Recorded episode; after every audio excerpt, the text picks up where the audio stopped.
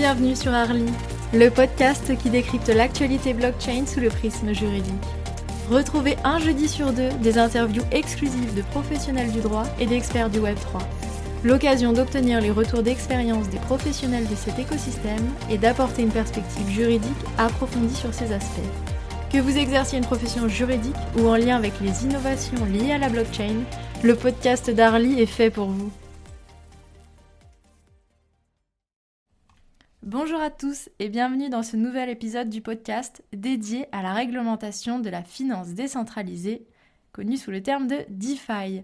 Afin d'aborder cette thématique, nous avons le plaisir de recevoir Maître Thibaut Verbiest du cabinet Metallo, également auteur de différents ouvrages sur la crypto-monnaie et la blockchain. Bienvenue dans le podcast. Merci de me recevoir. Bonjour.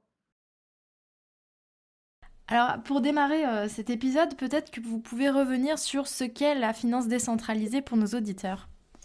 Oui, alors la DeFi, on peut dire que c'est un peu la promesse euh, originelle euh, de, la blockchain. C'est, c'est une sorte d'émulation de la finance de manière vraiment décentralisée.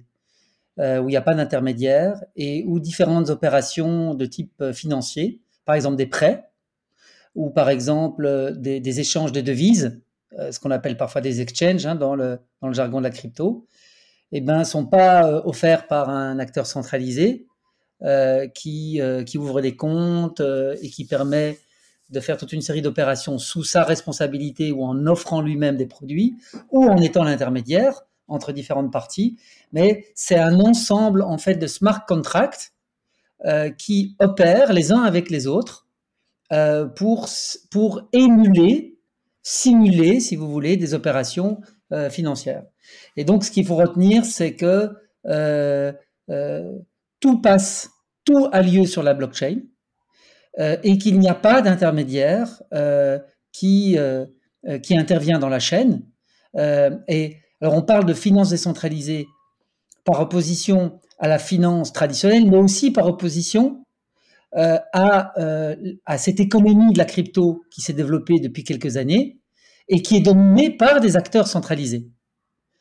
Et euh, aujourd'hui, le, gros de l'économie, le gros des, fonds qui, qui, transitent dans cette économie, et les licornes, on, pourrait dire, hein, qui ont émergé depuis quelques années, sont centralisées. Euh, c'est alors aujourd'hui on est dans la tourmente, hein, on le sait depuis quelques mois. Euh, donc maintenant ils sont moins vus comme des comme des nouveaux champions. mais il y a encore il y a, encore tout de même quelques quelques sociétés importantes dans la crypto. Ces sociétés sont centralisées et elles fonctionnent un peu comme des banques finalement. et quand vous allez sur un gros exchange de type Binance, bah, c'est pas différent d'une banque avec les bons et les mauvais côtés d'un acteur centralisé. Hein, euh, c'est pas l'objet de ce podcast de parler des derniers scandales qui ont émaillé ce, microcosme, cet écosystème. Mhm. Mais tous ces scandales, sans exception, sont dus à des mauvaises pratiques d'acteurs centralisés. Et donc, quand on parle de DeFi, c'est vraiment important de le distinguer pas que de la finance traditionnelle, mais de distinguer de la DeFi aussi de cette économie crypto qui est aujourd'hui grandement centralisée. Donc si on résume le propos, on comprend que la finance décentralisée, donc cette DeFi, c'est un système financier qui utilise la technologie de la blockchain et des smart contracts pour permettre des euh, transactions sans intermédiaire. Euh, pour ceux qui souhaitent en apprendre davantage sur les smart contracts, je le dis déjà, le prochain épisode du podcast portera sur euh, la réglementation des smart contracts.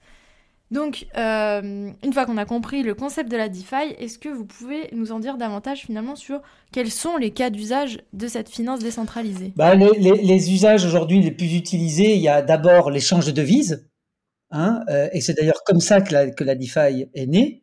Euh, c'est le besoin de, de pouvoir échanger ces cryptos contre en fait des stablecoins, c'est comme ça que ça a commencé. Euh, et, les stablecoins étant, utilisés pour euh, après faire d'autres types d'opérations, une fois qu'on peut les échanger, euh, eh bien on les utilise pour faire aussi des prêts. Donc il y a l'échange de devises, de devises crypto contre crypto. il y a le prêt, avec parfois des prêts sur, sur gage, on pourrait dire, c'est-à-dire je te prête, je te prête des cryptos, des stablecoins, si tu mets en gage dans un smart contract une crypto en garantie. Donc, ce sont des prêts collatéralisés. On pourrait appeler ça des, prêts lombards, hein, si, on, si on parlait en termes un peu obsolètes, finances traditionnelles. et et ça, ce sont les, ce sont les opérations principales qui existent, qui existent aujourd'hui, mais potentiellement, toutes les opérations de la finance ou pratiquement peuvent être émulées par un smart contract.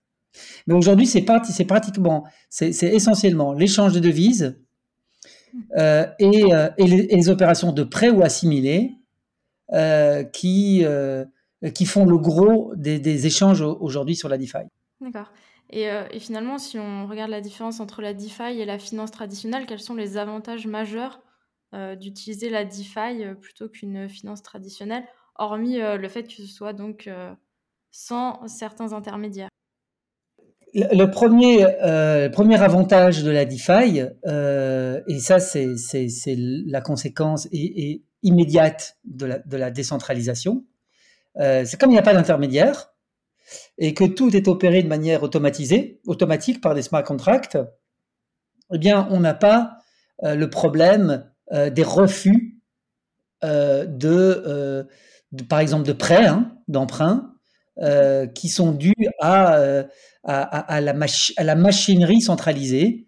Quand vous allez demander un prêt à une banque, eh bien, on vous demande toute une série de, preuves de solvabilité. Vous avez tout un, dossier à remplir, vous avez un historique qui peut ne pas plaider en votre faveur, vous avez un profil d'emprunteur qui peut ne pas rentrer dans les clous, et, euh, et les exemples sont très nombreux euh, de, euh, de, problèmes de bancarisation, et aussi dans beaucoup de pays, dans de nombreux pays, la bancarisation est très compliquée, pas simplement parce que vous êtes à, présumer être un mauvais payeur, mais aussi tout simplement parce que dans de nombreux pays, c'est pas le cas chez nous, mais dans de très nombreux pays, en Afrique, en Amérique du Sud, en Asie, euh, il y a des problèmes d'identification des personnes.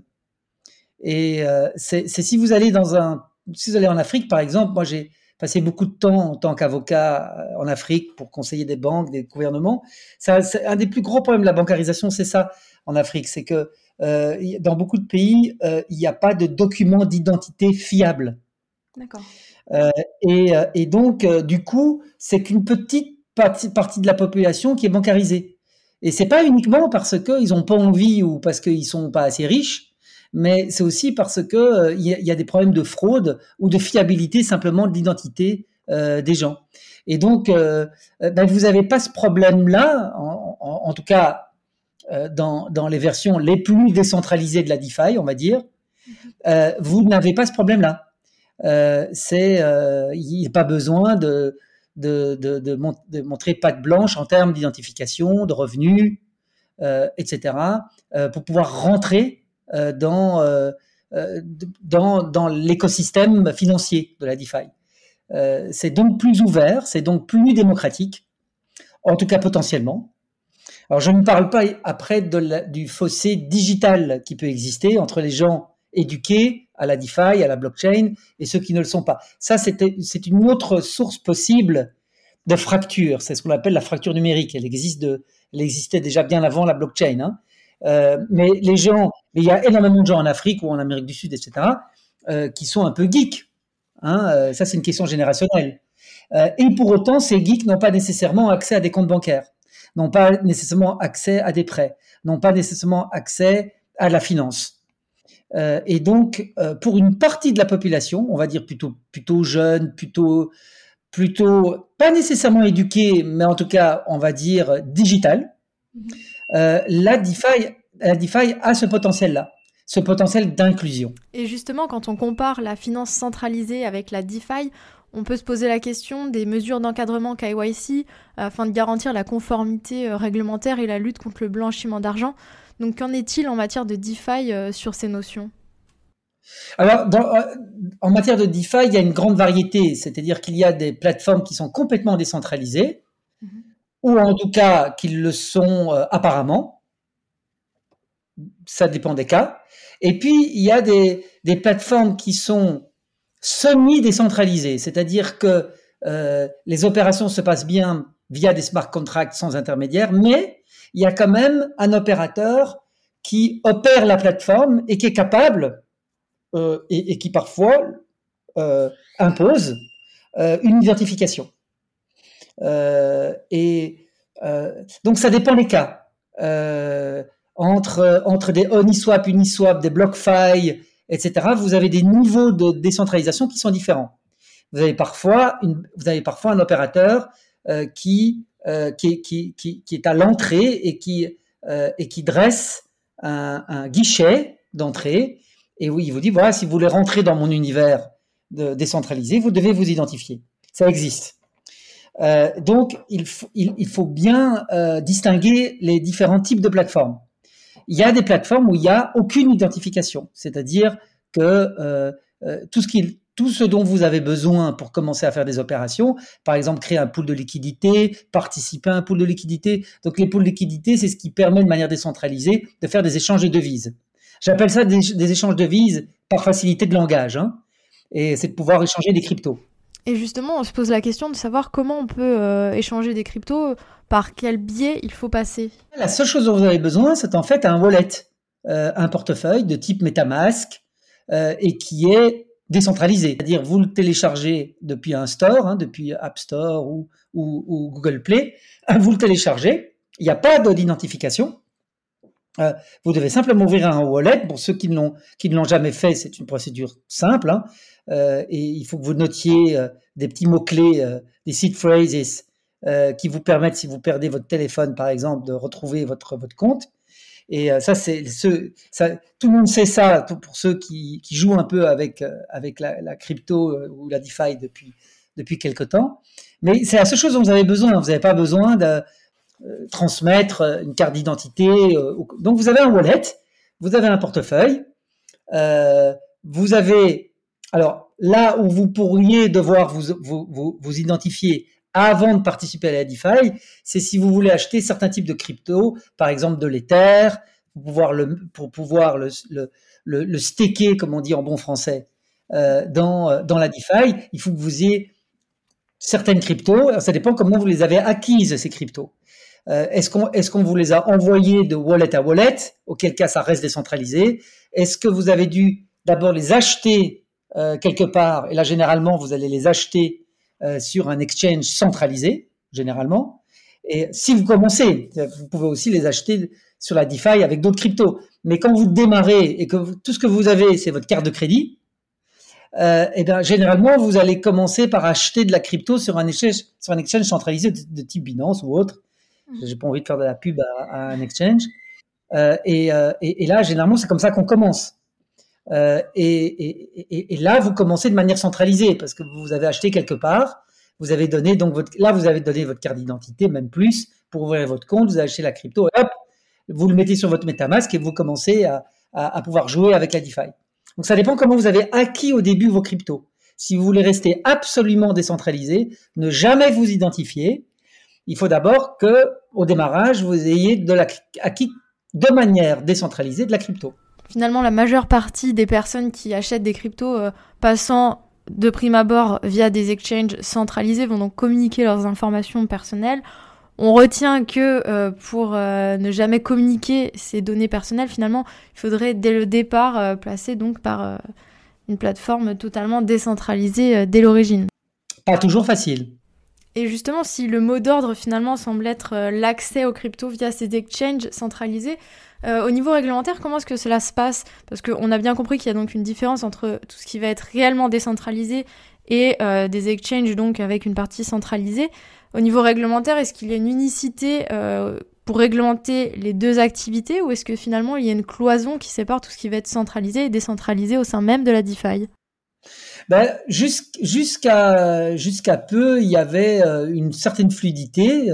on pouvait facilement envoyer une crypto achetée sur Binance ou sur, euh, crypto.com ou d'autres. Vous pouvez facilement envoyer après de son wallet centralisé vers son wallet décentralisé pour justement après pouvoir s'amuser si on veut sur la DeFi. Maintenant, il y a des réglementations qui arrivent, notamment au niveau européen, et qui, à partir d'un certain montant, vont interdire ce type de transfert. Et donc, euh, de, de, de, de wallet centralisé à, à, à self-hosted wallets, en bon français de nouveau. Donc, des wallets euh, auto, auto-gérés, euh, auto-hébergés, donc décentralisés, de type MetaMask. Donc là, il y a clairement une réaction euh, réglementaire qui vise euh, à euh, restreindre autant que possible cet univers décentralisé et anonyme ou pseudonyme les juristes aiment bien dire pseudonyme plutôt qu'anonyme, mhm. euh, parce que rien n'est anonyme sur la blockchain, sauf si vous utilisez des blockchains qui sont totalement anonymes, qu'on appelle zero knowledge proof, comme Monero, par exemple. Mm -hmm. Mais euh, euh c'est pas ces blockchains qu'on utilise aujourd'hui pour la, pour la DeFi. On utilise des blockchains euh, Ethereum ou Ethereum compatibles, EVM, et, euh, et ces blockchains sont traçables. Donc traçables dans le sens où euh, euh, toutes les transactions sont enregistrées dans la blockchain et aujourd'hui, depuis déjà pas mal de temps, on a des outils qui permettent de retracer euh, les transactions et de remonter à l'auteur d'une manière quand même assez, assez fiable, assez efficace. Euh, parce que très souvent, euh, l'auteur recherché est passé par un, un, moment donné à un exchange, s'est identifié, et, et, et, et, on peut faire des corrélations avec d'autres transactions parce que c'est un livre ouvert, une blockchain. Et, donc c'est pour ça qu'on dit pseudonyme plutôt qu'anonyme, parce que ce que vous voyez sur une blockchain de type Ethereum, euh, ce sont des, références, ce qu'on appelle des hashes, donc des empreintes cryptographiques euh, qui ne veulent rien dire, qui n'ont aucun sens euh, pour, nous, mais qui sont des attributs uniques. Et, ça, c'est la caractéristique d'une donnée personnelle. Juridiquement, c'est la caractéristique d'une donnée personnelle. C'est un, une référence qui peut être rattachée à une personne même indirectement. Et, euh, et donc, euh, on parle alors de pseudonyme et pas d'anonyme. Ce qui a une grande conséquence, ça veut dire que la réglementation sur les données personnelles, en principe, s'applique. Justement, en parlant de réglementation qui s'applique euh, à la DeFi, quels sont les textes aujourd'hui euh, qui encadrent la DeFi? On sait qu'il y a le règlement MICA euh, qui vient donc encadrer tout ce qui va être centralisé au cœur de la DeFi, mais quels sont également les autres textes? MICA, alors maintenant c'est le grand débat des juristes aujourd'hui. Maintenant que MICA est passé, enfin quasiment passé, on est en toute fin de, procédure législative. C'est, on peut dire maintenant que MICA rentrera en, en vigueur pour la plupart, pour l'essentiel de ces dispositions dans 18 mois, certaines dans 12 mois. Donc MICA, on va dire que ce chantier-là, il est fini, il va rentrer en vigueur dans quelques mois, euh, et MICA ne concerne que la finance, euh, enfin oui, la, la, la, la, finance crypto centralisée, on va dire, mm -hmm. euh, et euh, donc les acteurs centralisés de la crypto, pour être plus précis. Euh, et, euh, la, Commission européenne, qui est à l'origine de ce texte, euh, a repoussé à plus tard le chantier réglementaire qui, arrivera hein, concernant la DeFi et qui a en fait déjà commencé. Mika dit que la Commission européenne doit présenter un rapport, des recommandations sur comment réglementer la DeFi. Donc, il y a un rapport qui est attendu. Euh, euh, il y a déjà un groupe de travail qui est créé euh, au niveau de la Commission européenne. Et aujourd'hui, c'est vraiment l'heure, l'heure a, commencé pour les débats sur comment réglementer la DeFi. Ça fait déjà quelques mois qu'on en parle, mais aujourd'hui, aujourd'hui, ça commence à devenir chaud. C'est-à-dire qu'un peu partout, on voit émerger maintenant des groupes de travail Justement, en parlant de ces travaux et de ces groupes de travail, il serait intéressant de revenir sur euh, le document consultatif euh, réalisé par l'ACPR. Euh, L'ACPR, euh, donc la Banque de France, euh, vient de sortir un, un premier document de réflexion, qu'elle appelle d'ailleurs document de réflexion. Donc elle est très prudente, elle insiste sur le fait que ce n'est qu'un document de réflexion qui est ouvert à consultation, qui est ouvert à commentaires, jusqu'au 18 mai, je crois et qui euh, j'ai participé au premier au, premier groupe de travail de la Banque de France sur ce document. Et euh, et, honnêtement euh, honnêtement je trouve que la Banque de France la CPR a fait un bon travail c'est-à-dire avec une avec honnêteté intellectuelle avec une vraie volonté de comprendre le phénomène. C'est pour ça aussi que la Banque de France est très prudente en présentant ce document en disant ce n'est qu'un document de réflexion j'ai le droit de me tromper et, et, tout est ouvert. alors les choses sont jamais complètement ouvertes quand il y a un document de réflexion. Le document de réflexion, forcément, il, il, a une, certaine tonalité et il dit quelque chose sur l'état d'esprit euh, des rédacteurs. Et la Banque de France n'aurait jamais accepté de sortir un, document euh, qui irait complètement à l'opposé euh, de son ADN. Et, mais de nouveau, je trouve que ce document est intéressant. Il y a une recherche d'équilibre. Bien entendu, il est inévitable qu'un régulateur comme la Banque de France, comme la CPR, veuille, dans une certaine mesure, recentraliser la DeFi. Un régulateur ne peut pas faire autrement. Tout est une question de curseur. Jusqu'où on veut aller dans la recentralisation? Mais c'est totalement inévitable. Vous ne pouvez pas demander à, un régulateur euh, euh, d'accepter juste que euh, tout soit décentralisé et, et, que rien ne soit régulé. Euh, c'est pas possible. C'est juste pas possible. Euh, ça, ceux qui souhaitent ça sont des jusqu'au boutistes qui vont qui vont se transformer en fait en en, euh, en résistants euh, et ils vont rentrer dans un maquis un, maquis virtuel. c'est la seule chose qu'ils pourront faire. Et, certains le feront. Ça, ça, ça va faire partie de l'équation. Il y a une partie de l'écosystème qui n'acceptera aucune régulation. Euh, et euh, c'est sûr. Et la technologie permet quand même d'aller assez loin dans la partie de cache-cache. Euh, et on parlait tout à l'heure de, des, blockchains Zero Knowledge Proof. Il y a des technologies qui permettent aujourd'hui d'être totalement intraçables. Donc on peut aller loin dans la partie de cache-cache. Mais on peut aussi se dire raisonnablement que les, les jusqu'au boutistes, ça, formera toujours une petite minorité parce qu'au final, aujourd'hui, vous avez une, une communauté DeFi très agissante et très éduquée à la blockchain. C'est des geeks. Euh, Aujourd'hui, c'est quand même pas évident euh, de rentrer dans cet univers. Et ça prend du temps euh, pour, pour s'éduquer à comment ça fonctionne.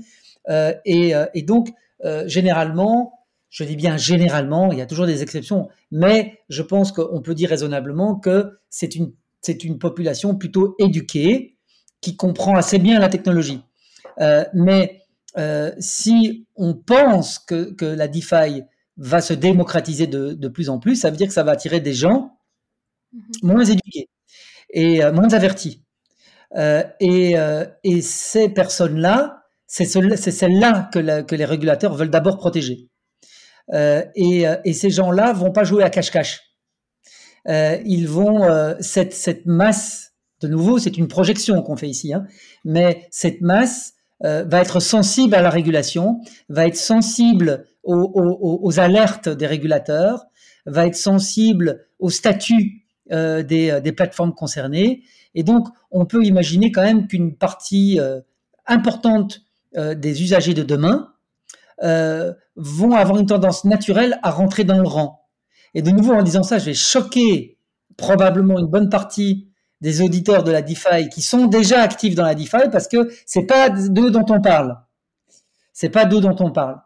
Et d'ailleurs, la SPR le dit hein, dans son rapport. Elle le dit. Hein. Elle dit moi, je suis pas là pour protéger euh, euh, les geeks avertis. Hein, euh, je pourrais, je pourrais rien faire contre eux. Moi, je suis là pour, pour, protéger la masse. Et finalement, ce document de la CPR, cette consultation, met en avant également pour protéger le consommateur une nouvelle forme des propositions de sécurisation euh, des smart contracts via des audits, donc une certification du code informatique. Et euh, notamment, se pose la question de savoir euh, qui aura la compétence pour, pour auditer le code et également sur qui reposera la charge de payer les frais de cet audit. Je peux rebondir par rapport à ça, hein, c'est c'est pas, une idée neuve. Euh, ça, ça, ça, semble être une idée neuve, c'est pas une idée, une idée neuve. L'idée de certifier des, euh, euh, des blockchains et des smart contracts n'est pas une idée neuve. Euh, je, je, me souviens que quand j'avais écrit, euh, co-écrit mon premier ouvrage qui parlait de Bitcoin et de blockchain, c'était en 2016. Eh bien, on en parlait déjà parce que à l'époque, c'était que je dise pas de bêtises. la Fédération européenne des banques euh, en tout cas, c'était une, le représentant des banques. Je pense que c'est la Fédération européenne des banques qui déjà à l'époque, c'était son tout premier rapport sur, la blockchain, disait ça. Disait, pour que nous, banquiers, puissions interagir avec Bitcoin, parce qu'on parlait souvent, surtout de Bitcoin à l'époque, hein, mhm. et d'autres blockchains qui commencent à émerger comme Ethereum, il faudrait en fait qu'il y ait euh, une, euh, que toutes ces blockchains soient sous l'égide de fondations euh, et, qui, et que ces fondations soient certifiées. Et, et, elles ne sont certifiées, que si la blockchain qu'elles promeuvent est compatible avec certains critères de sécurité, notamment. Et alors évidemment, à l'époque, on parlait aussi, les banquiers disaient, et d'identification. Ici, euh, ici, on, est un peu plus nuancé parce que on comprend un peu mieux comment tout ça fonctionne, mais l'idée est la même. L'idée ici, euh, et l'ACPR, et c'est là qu'on voit que les, la, on n'en est qu'au début de la réflexion, c'est que l'ACPR dit de manière assez claire, elle dit, écoutez, on ne peut pas échapper à une certaine recentralisation, on ne peut pas y échapper, mais il y a différents degrés de recentralisation.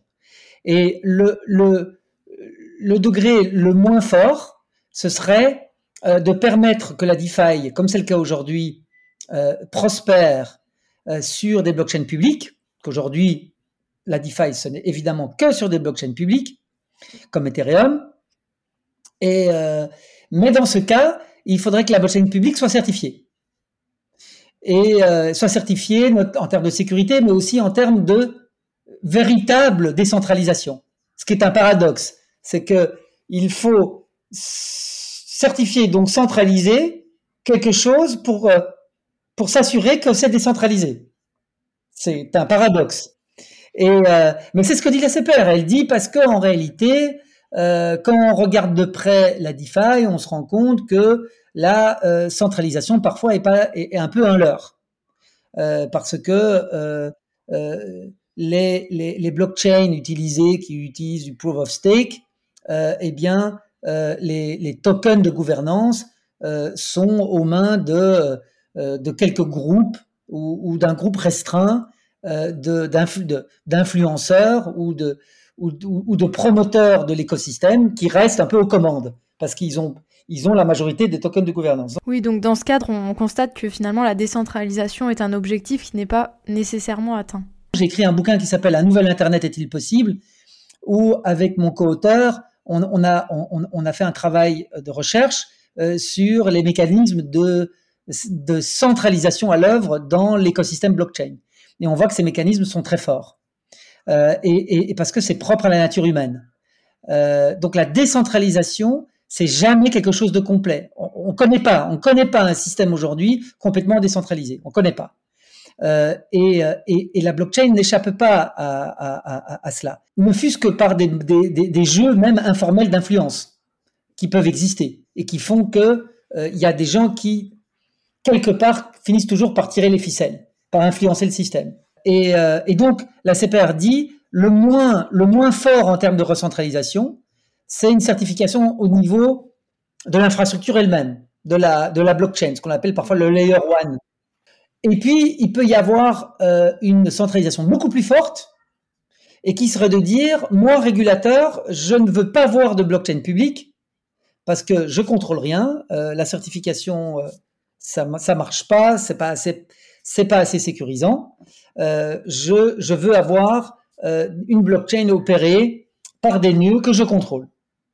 Si vous faites ça, ça veut dire que vous êtes dans une logique en fait de blockchain de consortium, blockchain privé ou plutôt de consortium, si on veut utiliser un, langage plus correct, euh, une blockchain de consortium, c'est-à-dire une, blockchain euh, qui, euh, qui est opérée par des nœuds identifiés.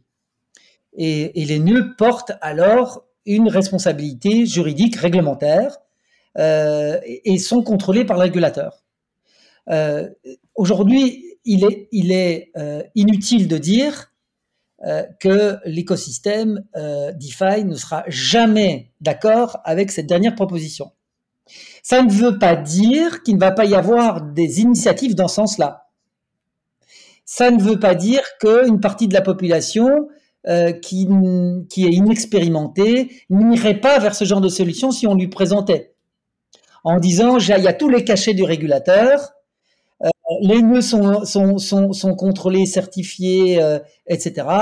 euh, saut, de, saut de, garantie de fiabilité, et, euh, et, et, peut-être et, probablement qu'une partie de la population irait. Mais c'est pas la population qui va aujourd'hui dans la DeFi. Donc, euh, euh, au, final, peut-être qu'il y aura les deux, ou peut-être qu'il y aura encore différentes formules. Euh, c'est impossible de le savoir aujourd'hui. Et la, la CPR propose aussi, ça c'est pas non plus une idée neuve, euh, de certifier les smart contracts. Alors les smart contracts, c'était un, c'est, intéressant parce que c'était un débat qu'on a eu avec la loi Pacte. Quand il y a eu la loi Pacte qui a instauré euh, euh, la réglementation dite optionnelle sur les ICO, dans les discussions avec Bercy, avec la, avec l'AMF, mais aussi avec Bercy, il, a, il, était question de, de certifier les smart contracts comme condition à l'obtention du visa pour les ICO. Et ça a été abandonné. Euh, et, euh, et, certains acteurs euh, de l'écosystème ont critiqué en disant vous avez créé un peu une usine à gaz pour certains, pour certains aspects, mais par contre l'aspect sécurité des smart contracts n'est pas abordé dans votre réglementation. Or c'est ça le plus, le plus important et le plus délicat. Donc la sécurité des smart contracts, c'est un point très délicat et tout le monde dans l'écosystème blockchain est sensible à ça parce que il euh, n'y a rien de pire que euh, de se faire hacker euh, son smart contract parce que il est mal codé, parce qu'il il n'est pas sécurisé. et ça arrive souvent. Et donc, dans l'écosystème, il y a un des, des, des fournisseurs de services qui s'est le plus développé, ce sont les sociétés d'audit de smart contract. Et, et, ça coûte assez cher et parfois on en trouve, on en trouve difficilement. Donc c'est un, un point essentiel de, de, de l'écosystème de la DeFi, c'est bien entendu la sécurité des smart contracts. Aujourd'hui, l'écosystème est quand même déjà bien fourni en matière de sécurisation des smart contracts. C'est vraiment une bonne pratique qui, qui, qui, qui, qui est généralisée. Et, et, quand on est un peu averti, on vérifie cela avant d'utiliser un smart contract, qu'il a été audité. Donc, la certification, pourquoi pas? La certification des smart contracts. Pour au moins, pour au moins avoir la garantie qu'ils ont été audités. Euh, alors, ça, par exemple, c'est les, Maltais, déjà en 2018, euh, euh, avaient légiféré sur, ce, sur, ce, sur cette question, hein, euh, en proposant euh, un statut pour les smart contracts et même un régulateur, etc. Ça n'a pas fonctionné euh, parce que c'était du coup une usine à gaz euh, et puis tout ça et aussi probablement d'abord parce que le marché n'était pas prêt. C'était, ils avaient, ils étaient, ils ont, ils ont été assez visionnaires, je pense, à l'époque, mais trop tôt, comme ça peut arriver parfois. L'idée n'est pas neuve et mais, mais, pourquoi pas C'est une piste intéressante. Après, il y a la question qui est beaucoup plus délicate, euh, c'est euh, OK, qui est responsable? Parce que là, on a parlé de certification, de la blockchain, des smart contracts, OK. Mais qui est responsable, en, en dehors des questions de sécurité strictement, à strictement parler, qui est responsable au regard de la réglementation financière? Qui est responsable? Et euh, parce que dans, dans, dans un écosystème DeFi, il peut y avoir des gens qui se comportent comme des professionnels, qui en font leur métier euh, il y a aussi des gens qui sont des portes d'entrée. Donc il y a des intermédiaires aussi qui émergent dans cet écosystème, qui conseillent, qui proposent, qui sont des contreparties. Euh, et il y a des portes d'entrée euh, qui, qui, disent voilà, confiez-moi vos, cryptos, je vais aller dans la DeFi pour vous. alors il y a beaucoup d'exchanges de, centralisés qui le font aujourd'hui. Euh, Swissborg, euh, Crypto.com, Binance, ils le font tous. Hein, euh, vous pouvez avoir des programmes Earn, etc. Et en fait, vos cryptos, hop, sont investis dans la DeFi pour vous. Il y, a, y a finalement pas mal d'intermédiaires qui interviennent dans le système. Alors là, de nouveau, il faut pouvoir faire la part des choses entre qui et qui. Il y en a qui se comportent comme des intermédiaires de la finance centralisée. Pas de raison qu'ils ne soient pas régulés à la sauce Mika, on va dire. Hein euh, et puis, et puis il y a des, des, des, des, situations où euh, il n'y a pas clairement d'intermédiaires, mais il y a des personnes qui ont plus ou moins une influence sur le système. Par exemple, à travers des tokens de gouvernance. Euh, et, et, là, ça devient beaucoup plus délicat parce que on, on, a un précédent qui est celui du GAFI, qui est cet organisme international qui émet des recommandations qui sont en fait pratiquement des, des réglementations parce qu'elles sont toujours suivies. C'est un standard en matière d'anti-blanchiment. Et, euh, et, le GAFI a rendu une opinion il y a moins d'un an euh, sur, la, sur la finance décentralisée, en disant en gros, euh, quand vous avez une plateforme DeFi, celui qui est le propriétaire, entre guillemets, parce que la notion est très large, de cet environnement DeFi doit devenir PSAN. Et la notion de propriétaire, c'est toute personne ayant une influence significative sur la, sur la plateforme. Je ne sais plus du terme exact, mais je crois qu'on parle d'influence significative. Ou même peut-être influence tout court, je ne sais plus. Mais c'est très large. Et euh, donc celui qui tire les ficelles, d'une manière ou d'une autre, ça peut être même un développeur. Hop, toi, tu dois devenir PSAN. Et euh, le GAFI allait même plus loin en disant, et si vous trouvez personne qui a une influence vraiment sur le système, vous pouvez en désigner un d'autorité.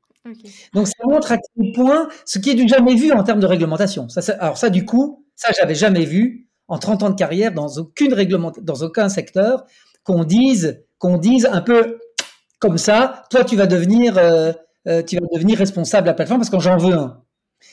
Et euh, ça c'est assez extraordinaire. Ça c'était dans la recommandation du Gafi. Mhm. Donc on voit que que on a quand même euh, un spectre de réglementation très large aujourd'hui euh, et, euh, que les régulateurs sont complètement en train de tâtonner et c'est normal. Et c'est complètement normal parce que c'est euh, c'est la la première fois qu'on est confronté à un, phénomène pareil. En fait, c'est euh, oui, enfin, c'est la première fois oui et non. C'est-à-dire que c'est comme si on redevenait, c'est comme si on revenait à, à du troc informel euh, quelque part. Euh, sauf que la technologie permet de faire des opérations beaucoup plus complexes. C'est-à-dire qu'on n'a jamais réussi à tout réguler dans la vie. Les régulateurs n'ont jamais réussi à tout réguler. Euh, il, y a, il, il, il, existera toujours un marché noir, par exemple. Et euh, alors, les, les, les, États essaient de le réduire en supprimant l'argent cash, les espèces, et en imposant la monnaie numérique, pas les crypto-monnaies, hein, pas les crypto-monnaies. peut-être les CBDC, mais elles seront alors centralisées. Euh, et pour éviter justement ce marché noir. Mais même, même, il y aura toujours du marché du troc et du marché noir. Peut-être qu'on utilisera autre chose comme euh, et peut-être des cryptos hein, euh, comme moyen d'échange. Il y a toujours, il y a, toujours, existé quelque, une économie informelle. Et c'est quelque part ce qu'est aujourd'hui la DeFi. Sauf que la technologie permet une complexité dans les échanges qui fait qu'elle peut devenir concurrente de l'économie traditionnelle euh, et, parce qu'elle peut atteindre un niveau de complexité dans, les produits hein, proposés euh, similaires. C'est ce que dit c'est la SPR d'ailleurs aussi. Elle dit que euh, elle doit intervenir parce que les produits deviennent de plus en plus complexes dans la DeFi. Euh, on va, ça dépasse le simple troc. Le troc, c'est euh, euh, donne-moi ta crypto, je t'en donne une autre. On pourrait dire que c'est du troc c'est un échange de devises, hein, mais euh, c'est basique. Euh, et, euh, euh, et ça, tout le monde peut le comprendre. Et pas besoin nécessairement d'avoir une artillerie euh, législative pour ça. Mais quand il y a des produits structurés, des, des produits dérivés, etc., qui sont émulés par des smart contracts, c'est un peu compliqué pour le, pour le régulateur de se dire qu'il va se tenir à l'écart.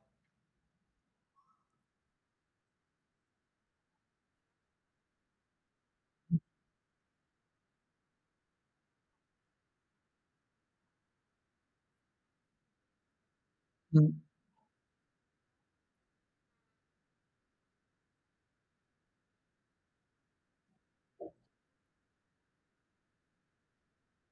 C'est un ouvrage euh, euh, trop risqué les cryptos point d'interrogation que j'ai coécrit avec euh, mon comparse, mon deuxième livre que j'écris avec lui, Alain Van Geldereux, qui est aussi d'ailleurs au passage mon éditeur et qui s'est passionné pour la pour la crypto il y a trois ans. Je l'ai contaminé et euh, maintenant il est même mineur de d'Ether, de, donc c'est assez amusant.